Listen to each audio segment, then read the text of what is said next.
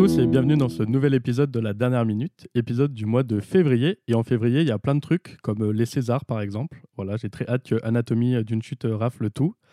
Toujours accompagné de Ninon. Salut Ninon. Salut. Toi aussi, euh, tu supportes Anatomie d'une chute? Euh, oui, bien sûr. Je te mets dans le bourbier, euh, j'ai même pas consulté avant. euh, ouais, j'avoue. J'ai plus, plus toute la liste bien en tête, mais oui, dans tous les cas, on supporte parce que c'était super bien.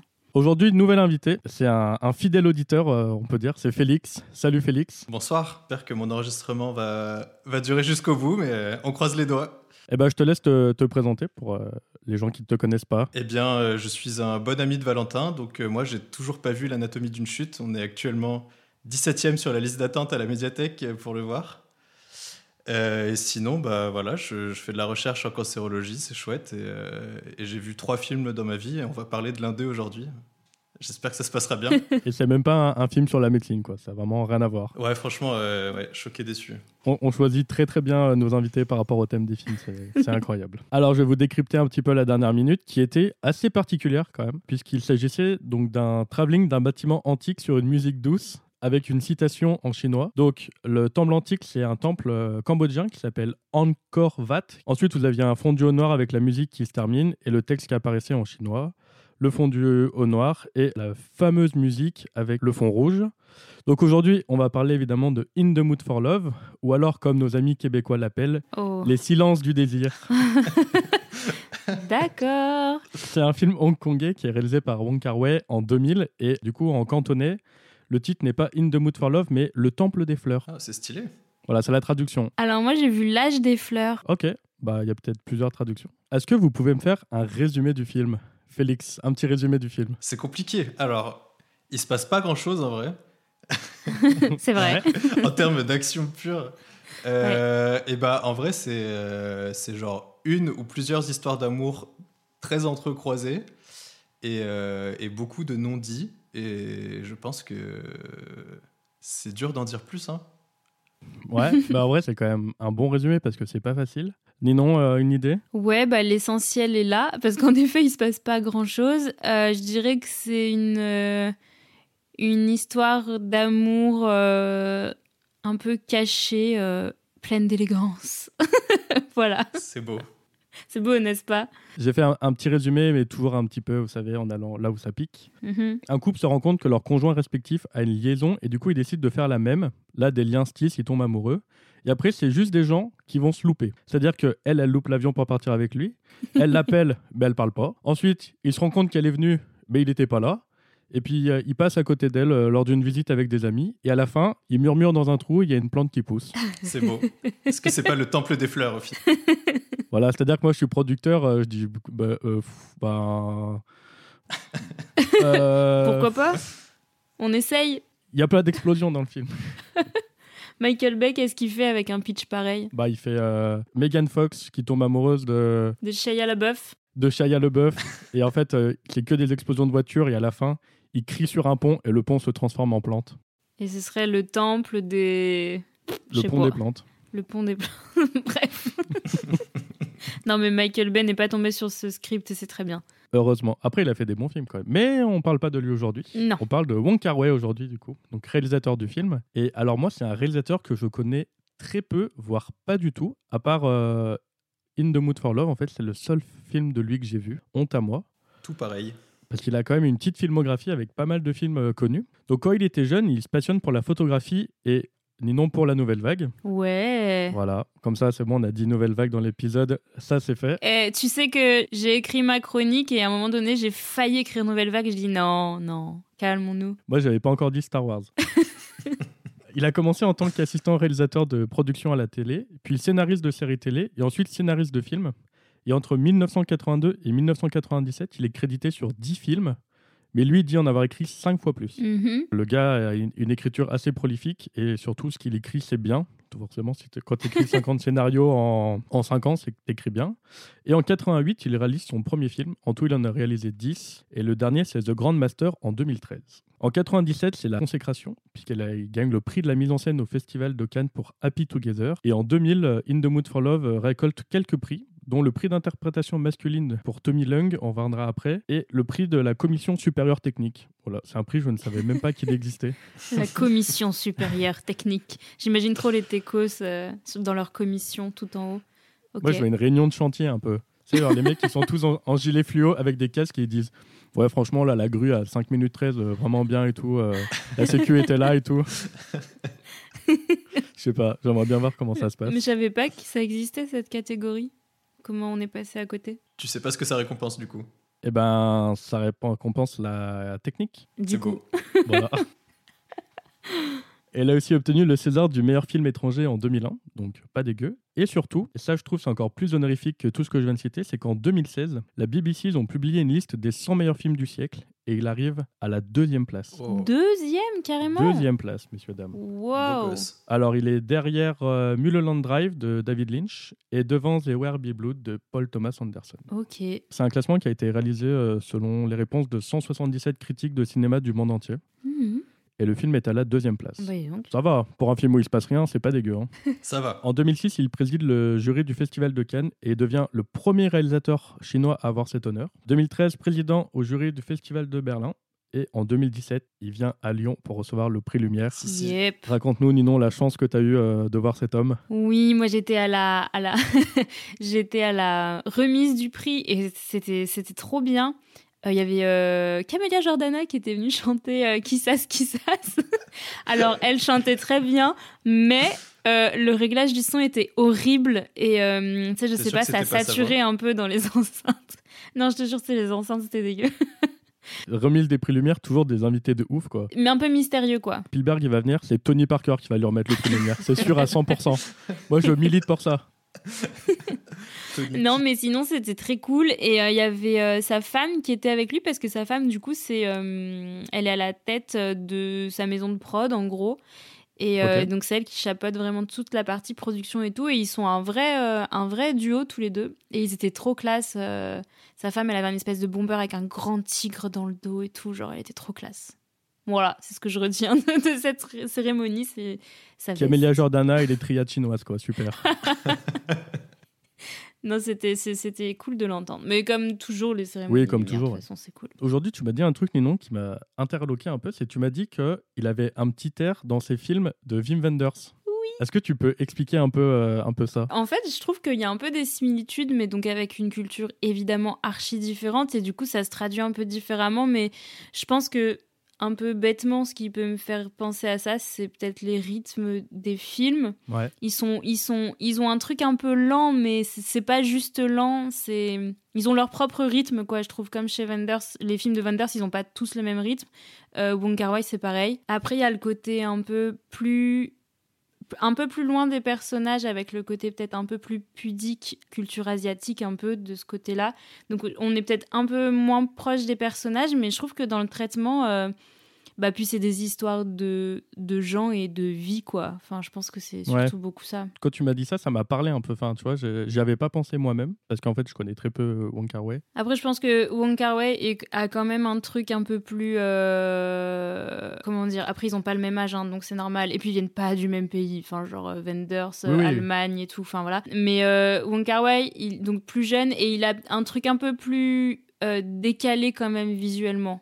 Par rapport à Wenders, qui a quand même un truc hyper euh, carré malgré tout dans tous ses films. Ok. Mon Kar-wai, il a un petit côté un peu fucked up des fois dans certains plans et tout qui est trop cool. Moi, mon préféré de lui, c'est Les Anges déchus. Enfin, la manière dont c'est filmé, c'est trop cool, quoi. Je vous invite à, à regarder ça. Avec grand plaisir. J'ai entendu qu'il a réalisé une série là il y a pas longtemps, Wong Kar Wai, Ouais. qui est sortie ou qui va sortir, je sais pas trop, mais ça a l'air Ah, d'être j'ai le pas feu vu. sur euh, sur le boom économique chinois dans les années 80, il me semble. Oh, j'ai pas du tout vu. Il y a une série qui s'appelle en anglais Blossom Shanghai. Elle a 30 épisodes et elle sort en 2023. Alors, je sais pas si ça va sortir en France ou sur quoi, mais euh, j'ai vu passer ça, ça a l'air intéressant. Ah, ça doit être cool. Surtout que son dernier film, tu disais, c'est 2013. Son Ça dernier film, c'est 2013, mais Ouais, fait. En fait, le, le gars, il a pas rien fait entre temps. Il a écrit des scén- il a écrit quelques scénarios, il a produit quelques films. Ouais, il est quand même beaucoup plus discret. Et puis entre temps, il a reçu un prix Lumière aussi. Donc ça, ça Mhm. prend du temps. oui, c'est vrai que en fait, ça fait 10 ans qu'il a pas fait de film, quoi. Donc. euh, Bah, on attend, du coup. Il doit être Bah, sacrément bien cette série. T'as mis 10 ans à l'écrire.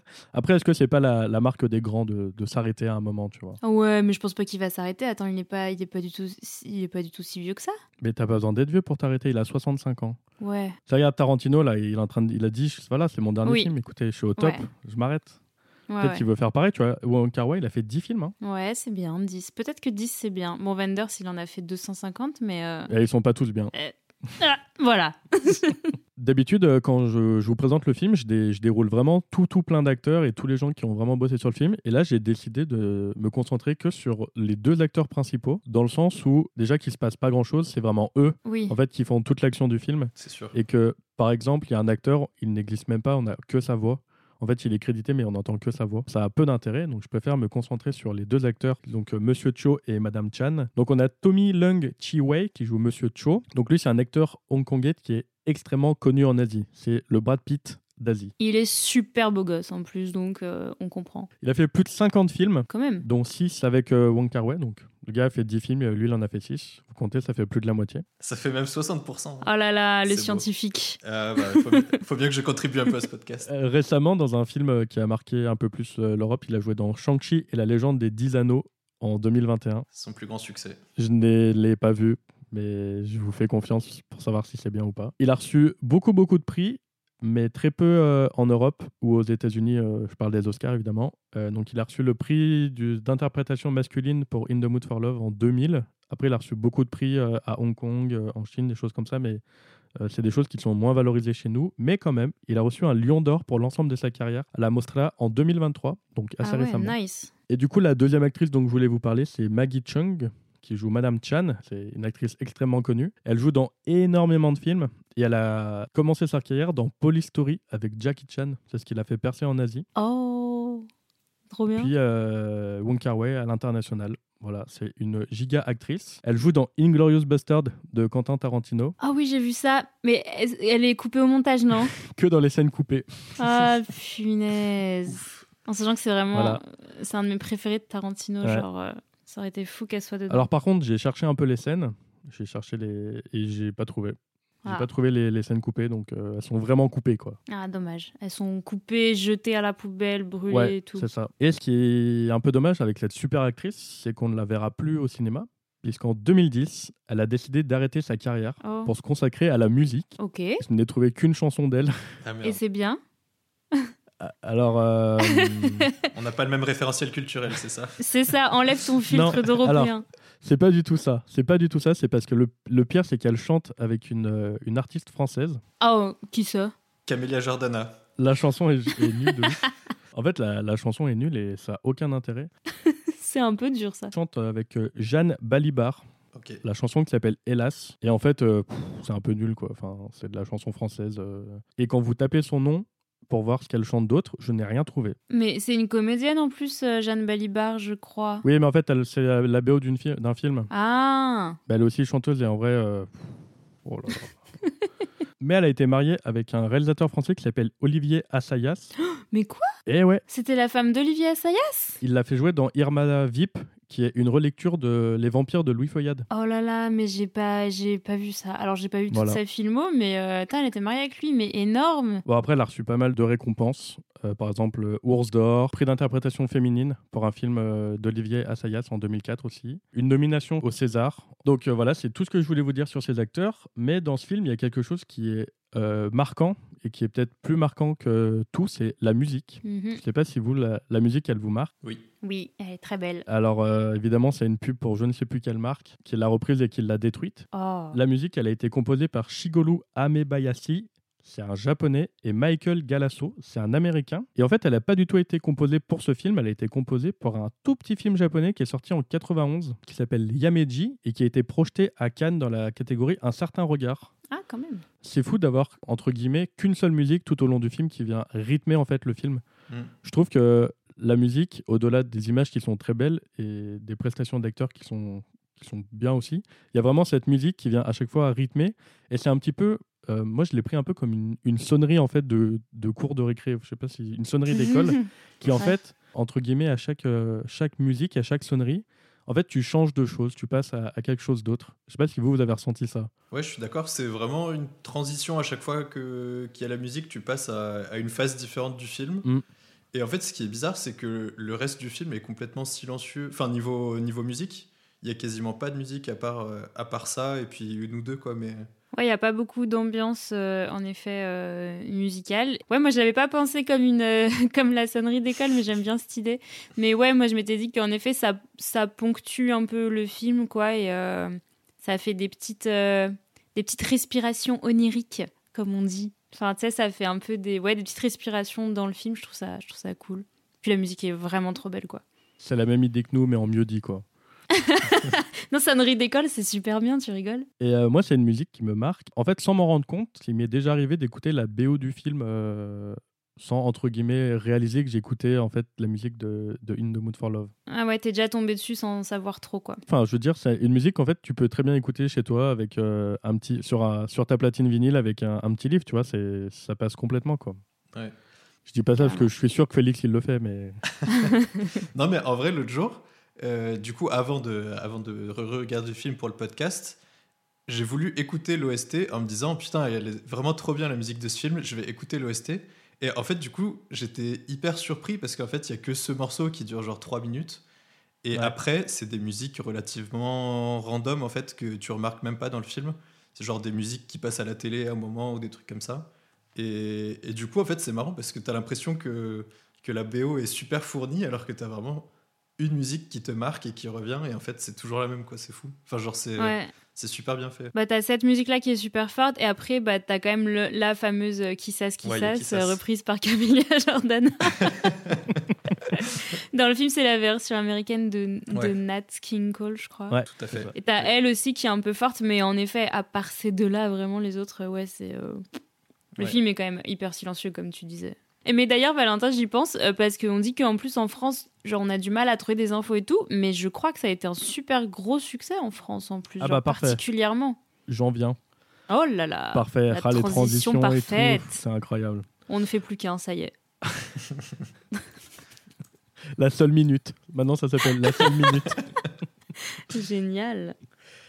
Alors, avant d'expliquer euh, comment euh, In the Mood for Love a sauvé Wong Kar Wai, je vais vous expliquer un petit peu la, jeunesse du film. À la base, en fait, c'était deux projets de scénario, ce film. C'est-à-dire qu'il y avait, c'était le même film avec deux fins différentes. Une fin où, eh ben, effectivement, ils deviennent amants, et la fin du film que nous on connaît où, eh ben, rien n'est dit, tout est explicite. Les deux fins ont été tournées avant la, avant la fin du film. En fait, ils ont tourné les deux fins avant le début du film.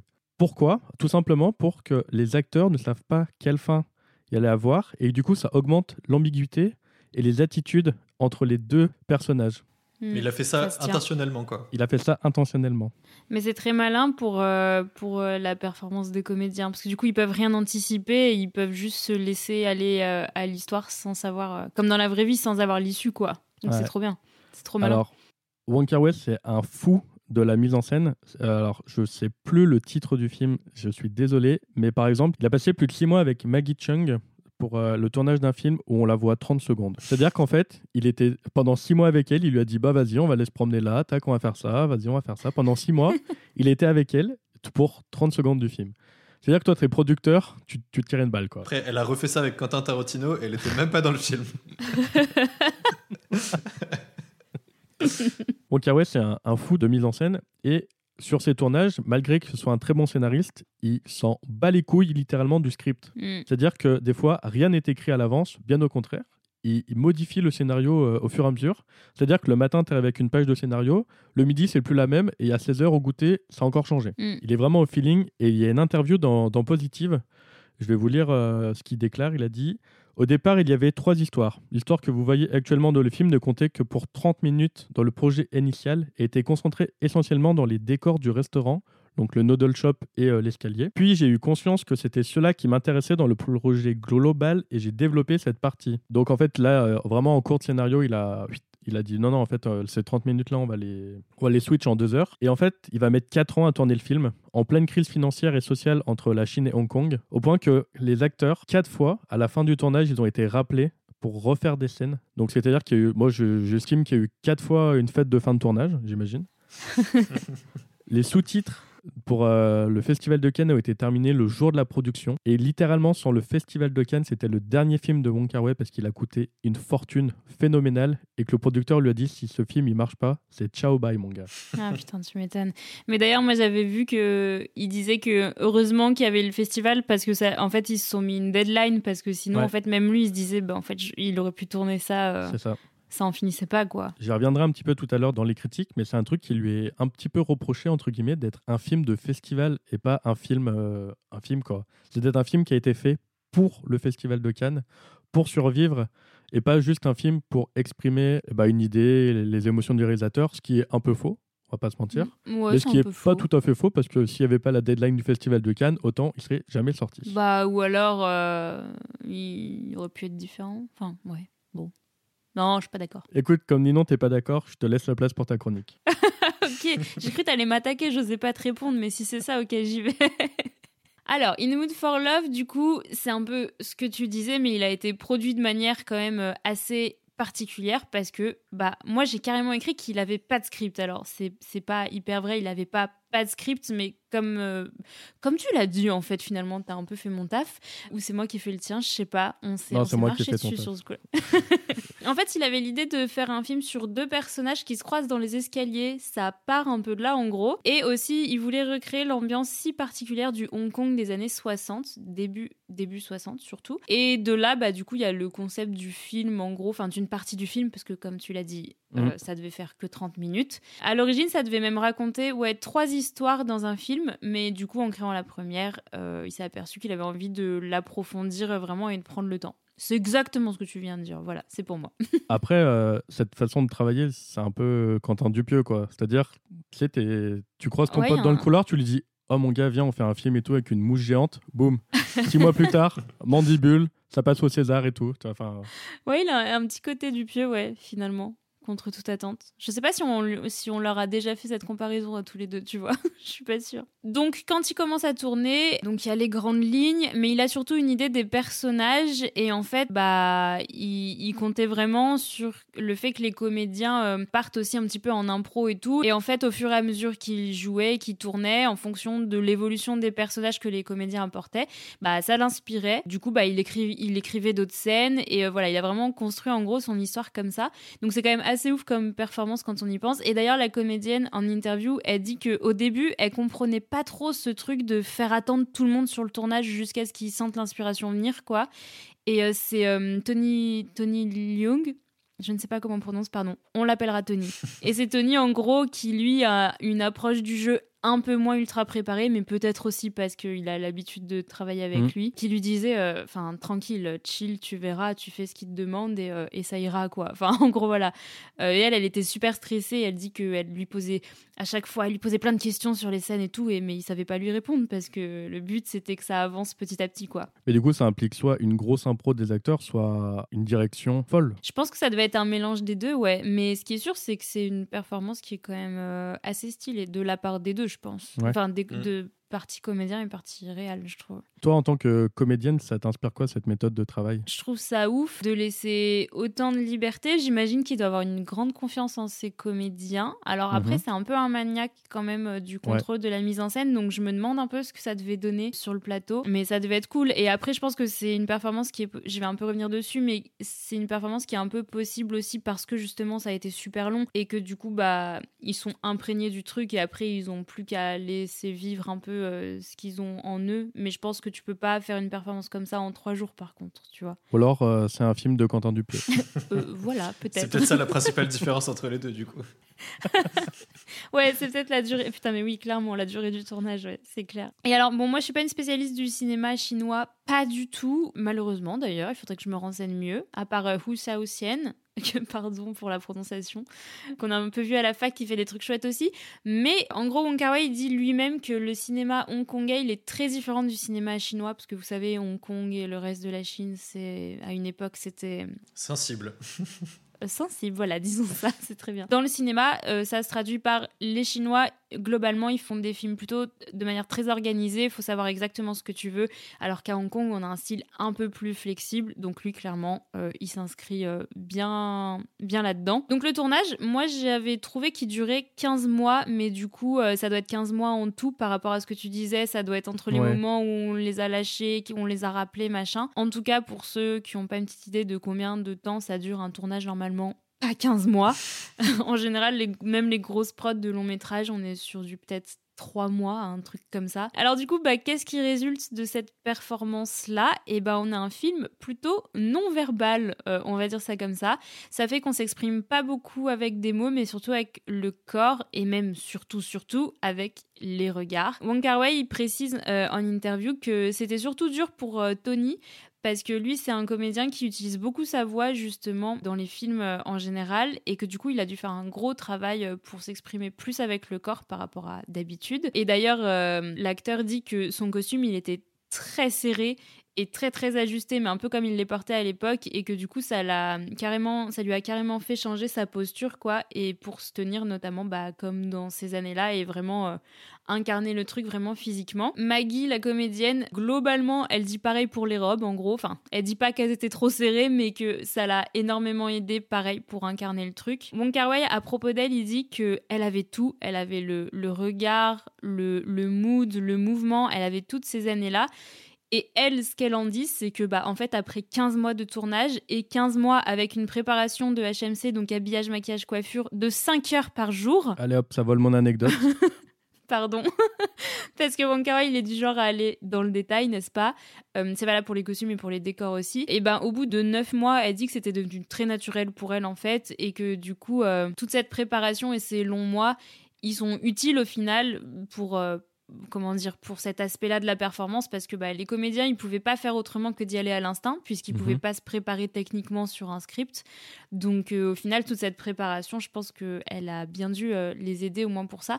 Parce que la seule enfin ils ont commencé avec comme indication que c'était une histoire qui parlait d'amour interdit et de regret voilà c'est un peu tout ce qu'ils avaient à se mettre euh, sous la dent au départ. C'est un peu ce qu'on en tire à la fin aussi du coup ouais, du coup, moi je trouve que ça donne un film, euh, je vais y revenir, mais très sensuel et sensoriel aussi, et où c'est vraiment les corps et leur espace qui sont le cœur même de la forme du film et du coup bah, je trouve ça très beau. Grosso modo pas de script ou dans les grandes lignes du moins, des personnages qui se construisent au fur et à mesure et surtout pour Wong Kar Wai, l'envie de recréer l'ambiance du Hong Kong de cette époque dont lui se souvient parce qu'il l'a vécu quand il était enfant du coup. Et en gros, il dit lui-même qu'il y a deux grands points dans ce film, c'est l'envie de parler d'une époque disparue et le deuxième point, il découle du premier, c'est l'envie de parler de la façon dont les gens gèrent les secrets, et en particulier à cette époque-là. Donc mes connaissances en histoire chinoise, elles sont un petit peu limitées, mais pour faire court, Hong Kong au début des années 60, c'est une période très spéciale. En gros, la Chine se, euh, remélange un petit peu après des tensions euh, dans le pays qui est très grand, et il y a des gens de Shanghai, qu'on appellera les Shanghaïens, normalement c'est le bon mot, j'espère que je dis pas de bêtises, commencent un petit peu à se remélanger aussi et euh, notamment, euh, il y a une grosse communauté des gens de Shanghai à Hong Kong. Sauf qu'en fait, bah, justement, ils restent très en communauté. Donc, ils ont vraiment leur propre langage, leur propre nourriture. Ils ont même des, cinémas où y dans lesquels il y a que eux qui vont. Euh, ils ont leurs propres habitudes et tout. Et ils vivaient un petit peu en, en, exilé et vraiment en communauté comme ça au sein de Hong Kong. Les mariages, par exemple, entre les, Cantonais et les Shanghaïens étaient pas très bien vu et les Chinois du coup étaient pas très bien vus. Donc Wong Kar Wai, il grandit à cette époque-là à Hong Kong et en fait, il voulait vraiment recréer cette atmosphère. Donc euh, lui, ce qu'il a marqué en tant qu'enfant, c'est les commères en fait.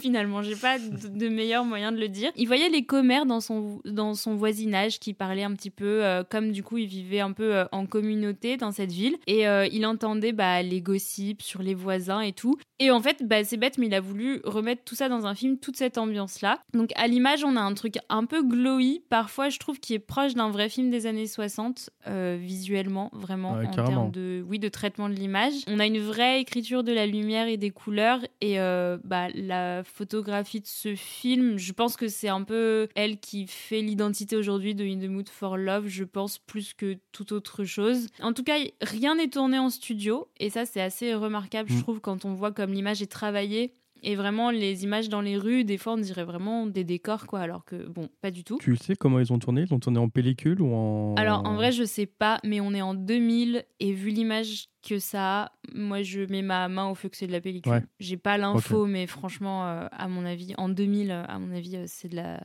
C'est de la péloche. Petite caméra DV euh, dans la main comme ça. Ouais. Ah, nouvelle vague. Pardon. Donc, Wong Kar-wai, il dit que cette époque était un genre de rêve. Alors, il l'entend pas au sens idyllique du mot rêve, mais au sens où c'était quelque chose de très particulier et qui a totalement disparu aujourd'hui. Et en sachant ça, je trouve que le traitement du temps qui est hyper particulier dans le film, euh, on y reviendra un peu, les lumières, les couleurs vives, les formes, les plans un peu décalés et tout, bah, tout ça, ça a du sens quand on envisage le film comme un espèce de souvenir lointain, quoi un souvenir lointain qui est celui du réalisateur en vérité. Donc dans le film, on parle de gens mariés à une époque où on couvrait tout, où on cachait. Et en fait Wong Kar-wai il dit qu'il veut pas faire un film sur une liaison extra-conjugale, il voulait faire un film sur la politique du secret de cette époque en gros, de vraiment dépeindre une certaine attitude à une certaine période qui a marqué l'histoire de Hong Kong au final. Et euh, il dit que ça peut vite être très ennuyeux de faire un film sur des tromperies parce que bah il y en a déjà tellement. Et puis il ajoute aussi que c'est compliqué parce que le réalisateur, il doit faire un choix de qui a raison ou qui a tort à chaque scène et que du coup, bah en fait, ça le faisait un peu chier. Et je comprends et je trouve qu'il a raison, il a un bon point avec ça. Donc en fait, il a fait le choix hyper clair de pas s'attarder sur le mari et la femme des personnages respectifs. Donc en fait, la, la femme de Monsieur Cho, on la voit de dos, genre deux fois, au mieux de trois quarts, on entend sa voix un petit peu.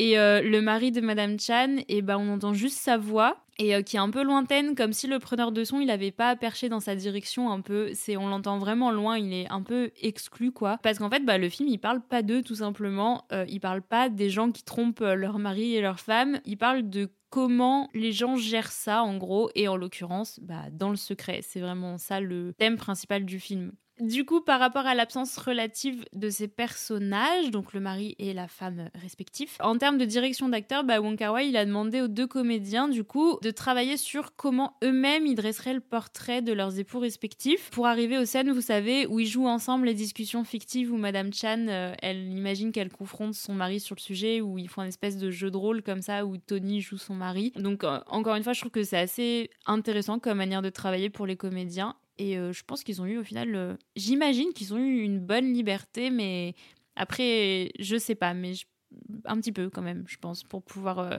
imaginer tout ça. Et alors, on arrive déjà à la fin du film. Euh, la dernière scène, alors moi, de prime abord, je l'avais pas bien comprise, je sais pas vous. Moi non plus, hein. j'avais rien compris au début. Donne-nous ton interprétation, nous discuterons. Et bah, alors mieux que mon interprétation, euh, j'ai euh, j'ai l'explication euh, du maître Wong Kar-wai qui Oh. dit à quoi sert cette séquence. Et en fait, elle est là pour nous mettre à distance de l'intrigue principale, pour nous donner une nouvelle perspective sur ce qu'on vient de voir. En gros, elle nous fait prendre l'air, quoi. C'est un peu C'est l'idée. vrai que voir le, le général de Gaulle, ça nous fait très vite sortir du film, quoi. à chaque fois, c'est le fou rire. On va en reparler de Monsieur de Gaulle, bien sûr. Mais en tout cas, cette scène, elle est quand même tournée donc dans un temple au Cambodge. Valentin t'en a parlé à Angkor Wat. Alors moi, je connaissais pas. Je me suis sentie un peu inculte parce que c'est le plus grand monument religieux du monde. Et oui, Et en fait, Wong Kar-wai, il est assez impressionné par cet endroit et lui, il appelle ça, vraiment, je cite, un musée de jalousie, de passion et d'amour. Alors, j'ai lu deux trois trucs sur le temple rapidement. Je sais, j'ai pas trop compris pourquoi il le définissait comme ça, mais en tout cas pour lui, dans, dans l'histoire, ça doit avoir du sens. Mais voilà. En tout cas, j'aime bien euh, l'idée qu'un temple soit défini comme un, un musée de la jalousie et, et des passions et de l'amour. Et pour finir sur le désir de recréer le Hong Kong des années 60, et ben justement, je voulais parler un petit peu des musiques du film. Donc, on en a déjà un petit peu parlé. On peut penser à la fameuse Kissas Kissas, donc. Euh, et en fait, il y a pas qu'elle techniquement, je crois qu'il y a une ou deux autres musiques euh, latino-américaines comme ça, parce qu'en fait, à l'époque, c'était un genre très populaire à Hong Kong, parce que la plupart des musiciens hongkongais, ils venaient des Philippines, Mhm. et euh, dans les Philippines, il y a une grosse, grosse influence espagnole. Voilà, donc on en arrive à la musique euh, latino-américaine, et donc en fait, c'est juste encore un moyen de faire une, une, une forte référence. Euh, culturel à, cette époque-là qui lui tient tant à cœur. Et pour le thème musical du film, du coup, dont on a déjà parlé, donc euh, ça venait d'un film de 91, comme tu l'as dit, Valentin. Et en fait, il a pensé, il a imaginé In the Mood for Love avec cette musique en tête, mais pas dans l'idée forcément de l'utiliser. Sauf qu'en fait, au bout d'un moment, il s'est dit, mais je vais juste demander les droits au compositeur parce que c'est le tempo parfait du film, en fait. Mmh. Donc, euh, c'est ce qu'il a fait, il a eu les droits, et en fait, au final, il a jamais réussi à se décrocher de cette première inspiration qu'il avait eue. Et donc, en fait, bah, l'idée, c'était d'avoir vraiment une valse entre les deux personnages. Voilà, le, thème, c'est une petite valse, techniquement, à trois temps. Voilà. Et d'ailleurs, il fait un truc qu'on pourrait un peu comparer à Tarantino, qui utilise beaucoup de musique sur ses tournages. Alors, ils le font pas totalement pour les mêmes raisons et pas de la même façon, mais il y a un truc quand même un peu similaire avec la façon dont la musique et le cinéma, des fois, euh, c'est poreux chez certains cinéastes.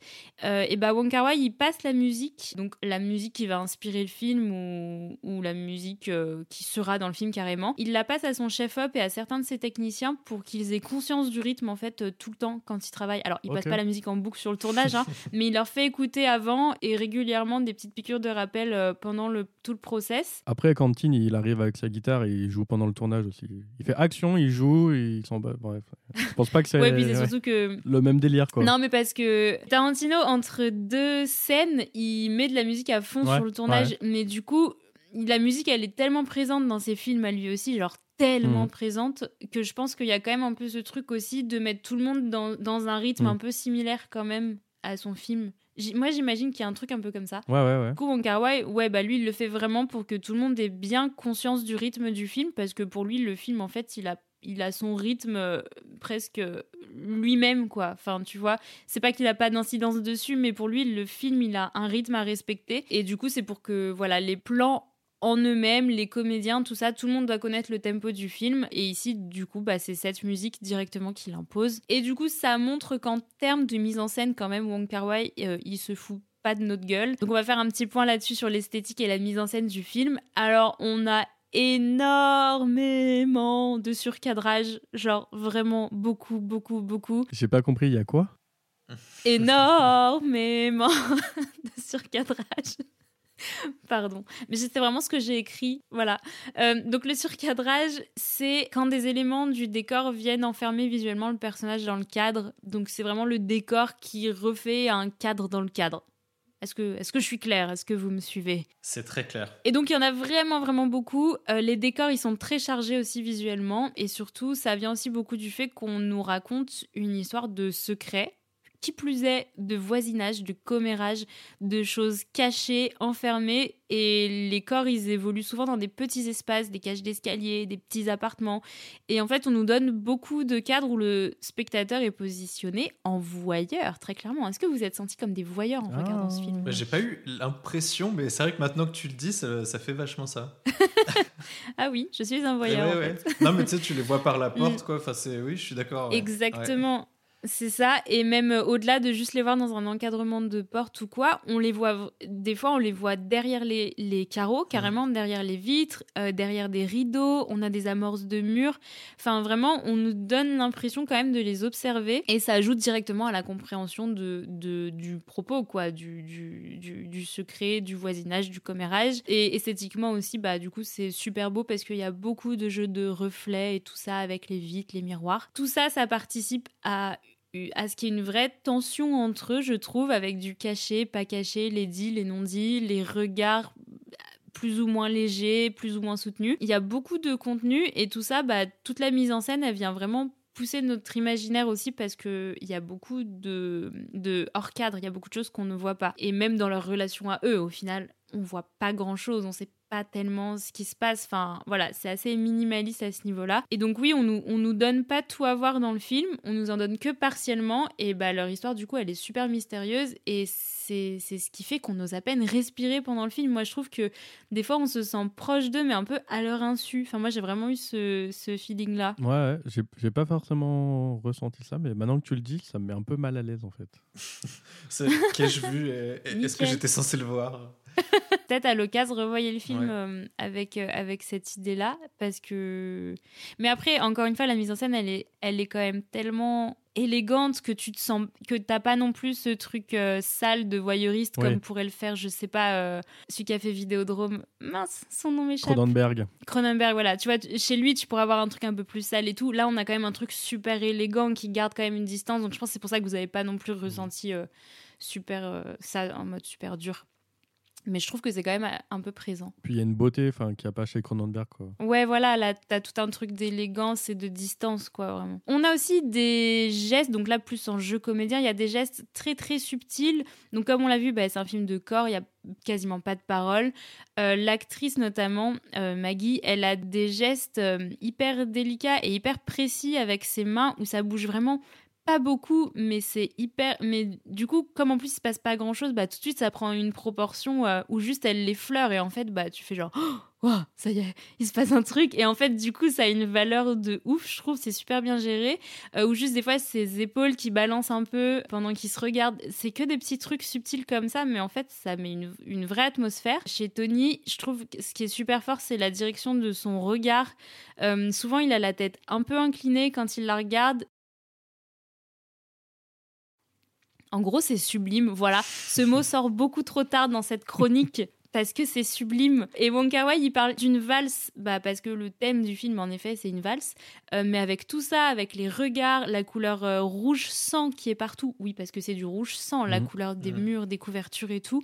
Euh, les corps qui se croisent. Bah moi, j'ai quand même envie d'y voir une espèce de tango, mais version ultra classe, quoi. Mais c'est vrai que Même si techniquement, c'est une valse. le parallèle entre la musique qui a trois temps et la valse, du coup, c'est vachement. Enfin, c'est super pertinent parce que quand tu vois, quand ils se croisent dans l'escalier, tu vois, ils sont vraiment en train de se tourner autour un peu. C'est. Ouais. Je l'avais pas, j'avais pas fait gaffe, mais c'est vrai que c'est. euh, Ça, ça semble évident maintenant. moi je vois presque plus un tango, tu vois, t'as ce truc vraiment des corps qui se croisent, des regards qui, qui s'échappent et tout, mais genre un tango, ouais, un, un tango classe quoi. Si t'enlèves un peu le côté fuego du tango et que tu gardes juste... euh, bah, ça fait une valse, je sais pas. J'annule cette non, idée, mais oui, ouais, rien une, entendu. une valse un, plus- un peu plus sensuelle, quoi. Genre un truc un peu moins. euh, un ouais, c'est ça. Tu sais, pas la, pas la valse autrichienne. Ouais, ouais, ouais. euh, Enfin, tu vois, il y a un truc un peu plus, euh, quand même, euh, avec un peu plus de tension, je dirais. Et ensuite, on a le rapport au temps dans la mise en scène qui est super important aussi. Wong Kar Wai, il dit que le film parle du décalage horaire des années 60 et du coup, c'est intéressant de voir qu'il formule ça comme ça quand on remarque le nombre de plans sur des horloges dans le film et des tic-tac au son. Il dit d'ailleurs que il se considère comme quelqu'un de très conscient du temps parce que bah il part et il ne reviendra pas. Voilà. C'est ça le temps. On va tous mourir un jour. Voilà. Donc, dans le film, on a une temporalité qui est assez particulière, avec les jeux de ralenti, bien sûr, qui ne conduisent pas l'action, ils sont pas là pour ça, mais ils nous emmènent dans des environnements qui servent à nous montrer des détails, des ambiances, à capturer des mouvements subtils. C'est lui qui le dit, j'invente pas. On a beaucoup d'ellipses aussi, évidemment, mais elles sont très liées, donc on les remarque pas forcément dans le film d'un plan à l'autre. Du coup, pour ça, il y a les tenues, par exemple, ou la nourriture. Je vous explique. J'ai faim. Alors, pour Wong Kar Wai, la réalité de la vie, c'est que les choses se répètent. On voit toujours les mêmes couloirs chez nous pour aller au travail, on regarde l'heure sur les mêmes horloges, etc. Donc, il y a une vraie notion de répétition, mais en même temps, les choses évoluent. C'est ça aussi euh, la nature de la vie, c'est une réalité. Et l'évolution de leur relation, par exemple, passe donc par les vêtements, comme je disais, mais par la nourriture. Et pourquoi par la nourriture? Parce que là, comme il le dit, dommage pour le public occidental, donc nous, euh, c'est pas de bol parce qu'on rate pas mal de choses en regardant le film. Et j'avais un prof à la fac qui disait que regarder un film d'une culture qu'on connaît pas, c'est regarder genre 30% du film à peine. Et je trouve que c'est assez vrai. Et du coup, Ouais. là, ça se constate. En fait, la nourriture, elle avait une place très importante socialement à cette époque dans ces communautés-là à Hong Kong. Et pour évoquer le temps qui passe, il suffit de regarder ce qu'ils mangent parce que globalement, euh, les Chinois ont une alimentation qui varie vraiment avec les saisons, beaucoup plus que nous. Et du coup, si on regarde ce qu'ils mangent, bah, on peut savoir euh, quel mois on est dans le film, tout simplement. Pour rappeler, on disait qu'à l'origine, le film, il devait raconter trois histoires, et bah, il devait même carrément s'appeler Story About Food, Ouais. une histoire de bouffe, pour la traduction. In the mood for Ouah, bouffe. ça c'est beau. In the mood for gros tacos. revenons à nos moutons. Donc, euh, Story About Food, ça devait être donc un film qui racontait trois histoires. Il en a gardé qu'une pour euh, l'étendre et euh, il parle en ces termes. Il dit que ça a commencé comme un quick lunch, donc un déjeuner rapide, et le film est devenu un big feast, un énorme festin. Je trouve ça très beau, cette relation à la nourriture. J'adore. Mm. Et alors, après vous avoir mis l'eau à la bouche, parce que je pense que ce soir vous allez tous avoir envie d'aller manger des nouilles, euh, j'ai envie de conclure en parlant de De Gaulle, tiens. Et oui, parce qu'il y a bien le général de Gaulle dans le film, comme tu l'as euh, souligné, Félix, déjà, dans des images d'archives. Alors, en fait, ils savaient qu'ils voulaient tourner au temple, euh, donc dans ce temple au Cambodge, mais il leur fallait un prétexte scénaristique pour que Monsieur Cho soit là-bas. Alors, ils ont cherché ce qui s'était passé cette année-là au Cambodge, et bah, c'était la venue du général de Gaulle. du coup, c'est les images d'un documentaire qu'on voit dans le film, un documentaire par ailleurs que Wong Kar Wai a beaucoup aimé. Et il dit que dans In the Mood for Love, tout est un peu comme un rêve et que ça, du coup, à la fin, ça nous ramène à du vrai, à du factuel. Et je trouve ça très malin. C'est une histoire qui est inspirée d'une légende euh, dans In the Mood for Love et qui explore du coup comment les gens euh, gardent le secret, cachent des choses. Il explore ça aussi avec 2046, on n'en a pas parlé, mais euh, les deux films sont évidemment plus que très liés. Euh, c'est une espèce de presque suite en fait. Et du coup, bah, c'est une manière d'explorer ça parmi plein d'autres qui ont déjà été faites. Mais les images d'archives du Cambodge, bah, elles sont un moyen d'ancrer cette histoire-là dans un réel euh, bien défini. Et je trouve ça pas idiot du tout. Et ensuite, donc, euh, la citation de la fin que du coup tu nous, que tu nous disais dans la dernière minute, Oui. euh, pour moi, elle résume parfaitement toute la mise en scène du film et du coup ça me fait dire que ce réalisateur est quand même archi précis. Euh, la citation, je la relis vite fait. Il se souvient des années passées comme s'il regardait à travers une fenêtre poussiéreuse, les surcadrages dans les fenêtres. Euh, le passé est quelque chose qu'il peut voir mais pas toucher et tout ce qu'il aperçoit est flou et indistinct. Moi je trouve que je trouve que ça colle avec la mise en scène ouais. globalement. Et donc je finirai en disant que In the Mood for Love, c'est un des films les plus élégants que j'ai vus. C'est vraiment ce mot-là qui me vient. Alors que pourtant il a une identité visuelle qui est hyper affirmée, qui se passe euh, dans des décors assez bruts en plus, des espèces de rues sombres mal éclairées sous la pluie. Et tout ça fait partie intégrante de l'histoire qui est entre minimalisme et surcharge visuelle. En termes de production et de jeu, c'est une belle performance de cinéma. Et franchement, bah, ça m'a donné envie de m'envoyer toute la filmo de Wong Kar Wai. Merci Ninon. Mais je vous en prie, avec plaisir. une très bonne chronique, merci. Moi, j'ai une petite question pour Félix. In the Mood for Love, on peut considérer que c'est un peu un film de cinéphile, entre guillemets, parce qu'il y a quand même pas mal de, de choses à creuser dedans. C'est pas un film qui est facile au- à la première approche. Ouais. Et Félix, tu nous as dit que tu n'étais pas énormément cinéphile. Du coup, qu'est-ce qui te fait aimer ce film? Bonne Eh question, c'est difficile, ouais, c'est c'est pas facile comme question.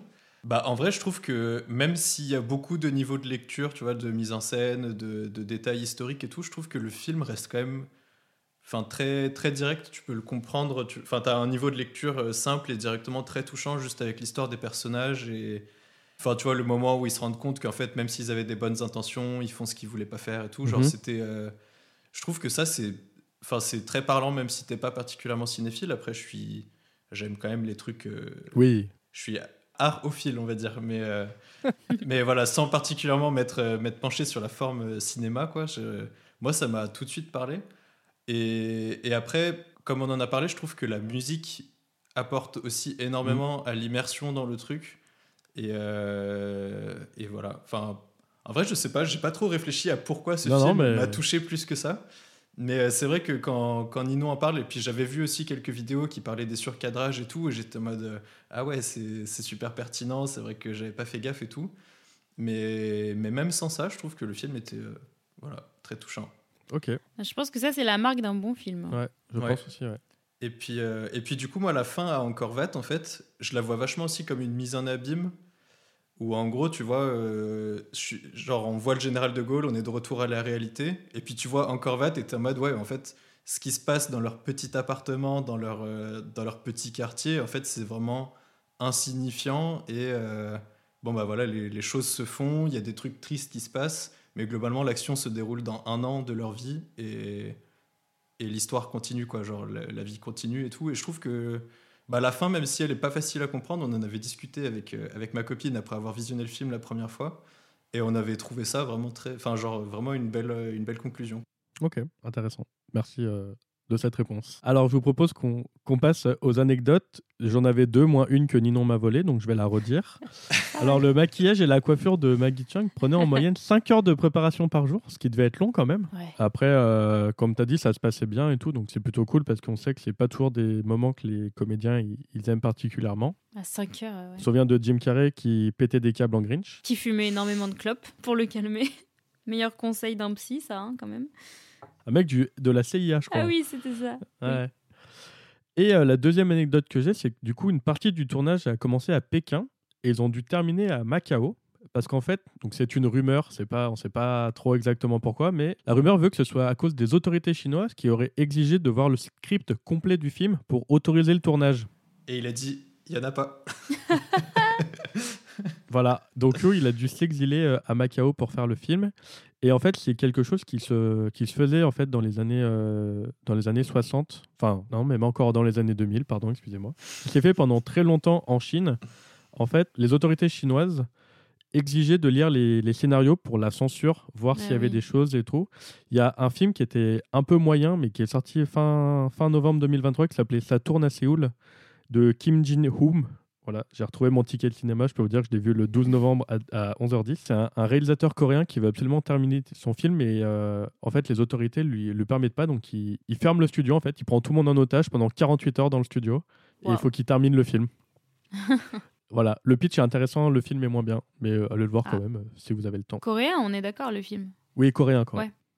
Mais c'était pareil en Corée, c'était pareil en Chine. Ouais, euh, oui, c'est après franchement c'est pas très étonnant, ouais. Et euh, ils ont même ils ont beaucoup tourné en Thaïlande, tout ce qui est dans les rues, c'est en Thaïlande, je crois que c'est Bangkok, je sais plus. Parce que eux, ils ont encore des beaucoup de vieux immeubles en fait euh, qui ont 50 ans, qui sont dans leur jus, qui ont pas bougé et alors qu'à Hong Kong, il y a y a plus trop ça, c'est une ville qui s'est quand même bien bien reconstruite quoi.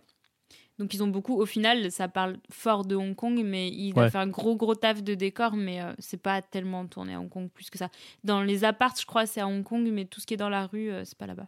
Le film a été tourné du coup dans plusieurs pays. Il y a Ouais. Hong Kong, il y a euh, bah, Macao, euh, t'as dit euh, la Thaïlande, mais du coup ils ont aussi tourné au Cambodge, dans le temple. Ouais, Enfin, c'est vraiment un film asiatique qui, qui voyage pas mal. Et ça nous fait voir du pays. Voilà, c'est la pire transition du monde. Rendez-vous en terre inconnue avec Wong Kar Wai. Alors je vous propose qu'on passe aux, aux critiques du film. Et comme c'est un, un film un petit peu euh, ancien, euh, j'avais pas les cahiers du cinéma qui en parlaient, donc pour une fois je peux pas, je peux pas ouvrir mes beaux cahiers et vous lire les critiques. Mes beaux cahiers. Beaucoup d'articles euh, sur Wong Kar Wai dans l'ensemble de sa carrière et sur In the Mood for Love. La critique du film est dans le cahier de juin 2000, cahier du cinéma. J'attends toujours que vous me les envoyez. Hein. Je sais pas, toujours hein, mon numéro dans la description. hein, Ouais, ça pas. se perd, ça se perd, je sais pas. Du coup, euh, j'ai trouvé une super euh, critique que je vais vous lire euh, en partie de Philippe Rouillet dans Positif. Voilà, donc désolé les cahiers, je passe à la concu. hein. Alors, la mise en scène est un éblouissement, au point qu'on ne se serait tenté de ne retenir que cela. Mais à trop vanter la forme, on finirait par perdre de vue l'essentiel, une émotion qui ne saurait se réduire à une expérience esthétique. Mhm. Qu'est-ce que vous en pensez? Alors, c'est toujours écrit pompeux comme dans les cahiers, il n'y a pas de souci, on y va. hein, mais, euh, mais en vrai, c'est pas faux quand même. Oui, bah c'est. euh, Elle est gentille cette critique, on est d'accord. Oui, oui, mais- c'est une critique Ouais, gentille. Oui, oui, oui. ouais, ouais. Euh, ouais, une mais je suis, critique je des suis autres un peu. en fait. Euh, ouais, je suis assez d'accord. La mise en scène, elle prend, elle prend beaucoup de place parce qu'encore une fois, visuellement, euh, elle, c'est super marqué quoi au niveau du style. Mais, euh, mais en même temps, comme Félix, tu l'as bien dit, bah, le fond, en fait, c'est ce qui touche tout de suite. Donc, euh, ouais, je suis d'accord. Et du coup, sur euh, votre site euh, préféré, Sens Critique, voilà, et Sens Critique, on vous fait de la pub là, pareil, toujours hein, mon numéro dans la description. Le film a 7,8 sur 10, ce qui est une excellente note parce qu'il y a plus de 26 000 votes, ce qui est, ce qui est beaucoup. De toute façon, c'est un film qui est assez connu. Ce que j'ai retenu des critiques négatives, alors là, accrochez-vous. Le film est ennuyant, il ne se passe rien. Les personnages sont inertes et ils manquent de personnalité. Ils acceptent une vie morne qui semble les rendre malheureux. Comme nous tous, en fait, euh, sors de chez toi, mec. En vrai, si je veux faire l'avocat du diable, je suis d'accord que ça peut être très vite en- ennuyant si tu comprends pas l'histoire. C'est pas faux, il se passe pas grand chose. Et alors les personnages inertes qui manquent de personnalité, euh, je suis pas, je suis pas trop d'accord. Mais le fait, par exemple, qu'ils acceptent une vie qui les rend potentiellement malheureux, ça c'est pas faux. Mais on les connaît pas assez en fait pour en déduire ça. Ouais, puis t'es dans les années 60 euh, en Chine. Ouais, puis à quel point est-ce qu'ils acceptent vraiment? Parce que euh, Mm. le, petit- le petit Tony, il a quand même euh, quitté sa femme et il est parti au Cambodge, quoi. Donc, euh, Donc à la fin, il a, il a quand même pas accepté. Il a dit bah, je vais faire autre chose parce que je suis pas bien là où je suis. C'est vrai. Mm. c'est vrai. Donc, Bonne analyse, Félix. au final, euh, ouais. Il fallait voir le Cette- film en entier avant de critiquer. Ah, oh. Cette critique est fausse. En plus, il est pas si long que ça, le film, mais par contre, le générique de fin dure plus, euh, plus de 10 minutes, je crois. Ouais. Il est très très long. Euh, tout le monde est assez unanime, par contre, malgré euh, les critiques négatives, pour euh, parler de la beauté du cadre, Mm. la beauté des plans et la beauté de la couleur. Bah ouais, les couleurs, elles sont incroyables. Même l'affiche, en vrai, elle est, elle est super belle. Là, j'ai Mm. j'ai mon DVD euh, sous les yeux et vraiment, euh, tout, est, tout est super beau. Et j'aimerais bien voir, avoir, parce que j'ai vu, mais avoir l'affiche euh, originale euh, en cantonais chez moi. Voilà. S'il y a des cinémas chinois qui m'entendent, toujours, n'hésitez pas. hein. Continuez. Tu, Continue tu vas avoir le lobbying. 50 messages là. Voilà. Est-ce que vous avez des choses à, à rajouter euh, sur In the Mood for Love avant qu'on passe à la prochaine dernière minute? Euh, oui, du coup, tu parlais de bah, la photographie, justement. Et euh, du coup, c'est Christopher Doyle qui était là au- au- à la remise du prix Lumière, je crois, avec qui il Il travaille chanté pas mal. Qui sasse aussi? Non, il a, pas, il a pas chanté. Avec qui il travaille pas mal. Et, mais donc, il est pas tout seul. Il était à deux sur la photographie. Et je trouve ça intéressant de voir que Christopher Doyle, au final, la majorité de ses prix, il les a avec des films de Wong Kar Wai. Mais souvent, c'est ça. hein. Parce qu'il a fait plein d'autres films. hein. Et je pense que le mec, il a un- clairement un talent de fou pour faire ça. Mais au final, il y a quasiment qu'avec ce réal-là qu'il est récompensé. Et je trouve ça trop intéressant de voir comme des fois, tu as des duos comme ça artistiques qui, qui dénotent, quoi. Est-ce qu'il a tourné avec des gros réals aussi? Des gros réals, je sais pas, mais il a fait, beau, il a fait beaucoup de films Ouais. quand même. Parce que des fois, ils font plein de films, mais du coup, c'est vraiment des films de merde. Et au final, ils tournent qu'avec un seul réal énorme qui, lui, tu sais que ces films vont percer à l'international et il va y avoir des récompenses. Tu vois. Ouais. Parce que je suis sûr qu'en fait, des films euh, genre magnifiques comme euh, In the Mood for Love ou cette année Anatomie d'une chute, il y en a des milliers par an. Mais en fait, on les voit pas parce que les distributeurs, ils sont pourris, Mm. les producteurs, ils sont éclatés, et au final, on perd des pépites. Ouais. Ça n'engage que moi. Et moi, j'avais noté aussi qu'ils ont tourné plus de deux heures de rush et du coup, ils ont gardé 92 minutes. Et je trouve ça tellement pas excessif, deux heures de rush. Je trouve que c'est rien, quoi. Et donc, en fait, ça montre à quel point il est précis dans son taf. Je trouve ça dingue. Mais après, c'est grave possible parce que déjà, je veux pas mettre tout le monde dans le même panier, mais. Mais de ce côté-là du monde, t'as quand même souvent des réals super précis Ouais, comme euh, Bong Joon-ho aussi, Ouais. qui est incroyablement précis et qui n'a quasiment pas de déchets quand il tourne ses films. Enfin, c'est un truc de fou. Et je pense que Wong Kar-wai doit bien fait- faire partie aussi de cette trempe de réal. euh. Tu sais, il est tellement obsessionnel, je pense que voilà. Alors après, si quelqu'un a envie d'aller vérifier l'info, mais c'est vraiment, j'ai trouvé cette info-là et bon, ça m'étonnerait pas tant que ça. Je trouve l'info, elle est folle. Parce qu'au final, tu vois, si euh, s'il fait taffer euh, Maggie pendant six mois et Ouais, garde euh, et qu'il garde euh, trois minutes de jeu, tu vois, en Ouais. fait, ils doivent répéter à mort, je pense, en fait. Mm. Enfin, je sais pas, j'imagine. Là, je spécule, mais euh, Si son producteur lui avait dit, mec, c'est ton dernier film, si ça se trouve, euh, ils ont économisé là où ils pouvaient, là, puis la pellicule, ça coûte cher, quoi. ouais, c'est grave possible aussi. Ouais. C'est fou quand même. Et moi, je finirais juste en disant que, bah, du coup, là, ça, pour préparer les, les podcasts, euh, en fait, c'est souvent que je tombe sur plein d'interviews euh, sur YouTube. J'ai envie de vous dire que si vous regardez un film et que vous avez vraiment euh, un coup de cœur pour le réal ou quoi, n'hésitez surtout pas à aller euh, taper le nom des réals dans YouTube parce que souvent, il y a vraiment plein, plein de choses. Alors, il faut qu'ils soient un peu connus, bien sûr, mais si c'est des grands réals que vous connaissez pas bien, bah hésitez pas parce qu'en fait il y a plein de matières, merci YouTube, et euh, il y, a des- il y a des formats courts et des fois tu tombes sur des grosses masterclass. Là il y a, y a un entretien de Wong Kar Wai et de Martin Scorsese euh, de- qui fait genre plus d'une heure. Et euh, et il y a des vraies petites pépites. Et voilà, je me suis dit que. Enfin, voilà. Je sais pas pourquoi je vous dis ça. J'avais envie Trop de vous le dire. Voilà. Mais c'est que des fois, il y a vraiment des contenus de fou sur YouTube quand on prend le temps juste de taper le Ouais. nom de quelqu'un. Donc, s'il y a un artiste que vous aimez, tapez son nom dans YouTube et vous allez peut-être tomber sur des, sur des vraies pépites pour apprendre plein de trucs. C'est un très bon conseil, ça. Moi, j'ai tapé euh, Wim Wenders l'autre jour et je suis tombé sur un super podcast. Je sais pas si vous l'avez déjà écouté. Mais, Ah, euh, il est fort, il est Franchement, ça fort. vaut le coup, ouais. Tu tu m'appelles Félix après pour le chèque? Ouais, pas de souci. Parfait, merci. Euh, du coup, euh, j'ai aussi mis mon adresse dans la description si vous voulez envoyer des trucs, il n'y a pas de souci. Tu prends les Lydia? Je prends les Lydia, je prends tout. Tu veux rajouter un, un truc, euh, Félix? En vrai, ouais, il y a un truc. Alors, je sais pas, je sais que Valentin, t'as pas trop kiffé le film, mais, euh, mais moi, il y a un film que j'avais beaucoup aimé en 2022. C'était Everything Everywhere All at Once. Ouais. Et Mhm. euh, et il y a un moment dans le film où j'ai oublié le nom de l'acteur de- qui joue le papa dans le film. Mais dans un des multivers, il a ce petit côté un peu Tony Lung euh, en mode. euh, Hmm, Tu sais, moi j'aurais kiffé. vois un petit peu. Tu sais, dans un autre monde, on aurait pu faire un super couple et on aurait pu avoir une vie de merde et vivre heureux ensemble et tout. Et du coup, ça m'a fait grave penser à ça, de, de revoir le film. Là, j'étais en mode, ah ouais, c'est rigolo. euh. C'est peut-être un clin d'œil, quoi. Genre, il a un peu la même tenue, la même coiffure. La Ouais, c'est possible hein, que ce bouche. soit un clin d'œil. Ah, Trop trop, bien. intéressant. Eh ben, bien vu, parce que comme j'ai pas aimé le film, je l'ai clairement pas. Bah, moi, j'ai sorti les deux films que j'ai vus dans ma vie, donc euh, là, ça va être compliqué, quoi, pour parler d'autre chose. Mais... Du coup, avant de passer à la dernière minute, j'ai oublié de citer George Lucas. Voilà, ce chose est faite pour cet épisode. C'est tout? T'as pas, t'as tout, pas c'est d'infos tout, il n'y a rien du tout. J'ai pas d'infos sur George Lucas. Donc, la prochaine, euh, le prochain épisode, c'est, vous allez voir, la dernière minute est très simple pour une fois. Je, voilà, c'est, c'est un petit cadeau pour vous. J'ai fait une dernière minute très simple. C'est un gros plan d'une femme. On voit son visage. Ses épaules et son chapeau sont coupés. Elle parle à quelqu'un qui est probablement hors champ. Elle a une canne perroquet qui lui répond. Elle discute avec la canne perroquet et elle met ses doigts sur son bec pour lui fermer son caquet. Voilà, j'ai toujours rêvé d'utiliser cette expression. Ensuite, on a un plan plus large. Elle déploie son parapluie et s'envole. plan sur un chien qui la regarde partir. C'est le troisième film que j'ai vu. Plan de la dame qui vole. Plan d'un homme qui regarde en l'air. Plan sur la dame qui vole. Elle se retourne et sourit au monsieur. Plan sur le monsieur qui lui fait un signe. Puis elle finit par s'envoler au-dessus d'une ville anglaise très célèbre. Putain, j'ai déjà envie de chialer. Incroyable. Voilà. Donc je pense que vous allez trouver euh, ce qui vous attend le, le mois prochain. Félix, tu l'as? Je l'ai. Je pense que honnêtement, ma petite sœur l'a visionné 50 fois et j'ai dû être là à chaque fois qu'elle le visionnait, donc euh, je l'ai. Trop bien. Euh, bah merci Félix de ta venue. Eh bien, merci à vous de- d'avoir euh, discuté de ce film avec moi. C'était très sympa. Écoute, avec grand plaisir. Comme c'est un film euh, sur la médecine, on s'est dit tout de suite, euh, c'est un truc qu'il fallait Il nous pour un toi, médecin. C'est pour Félix. Merci Ninon, euh, comme d'habitude, euh, d'avoir préparé ta petite Bah, chronique et tout, tes petites recherches. Voilà, Ça m'a fait cool. plaisir de, de me replonger un peu dans son œuvre.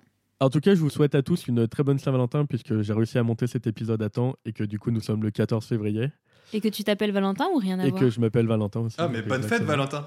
Ah merci, merci, ça me fait plaisir. Bonne fête à tous les Valentins et les Valentines. On Et oublie Valentines. trop souvent les Valentines.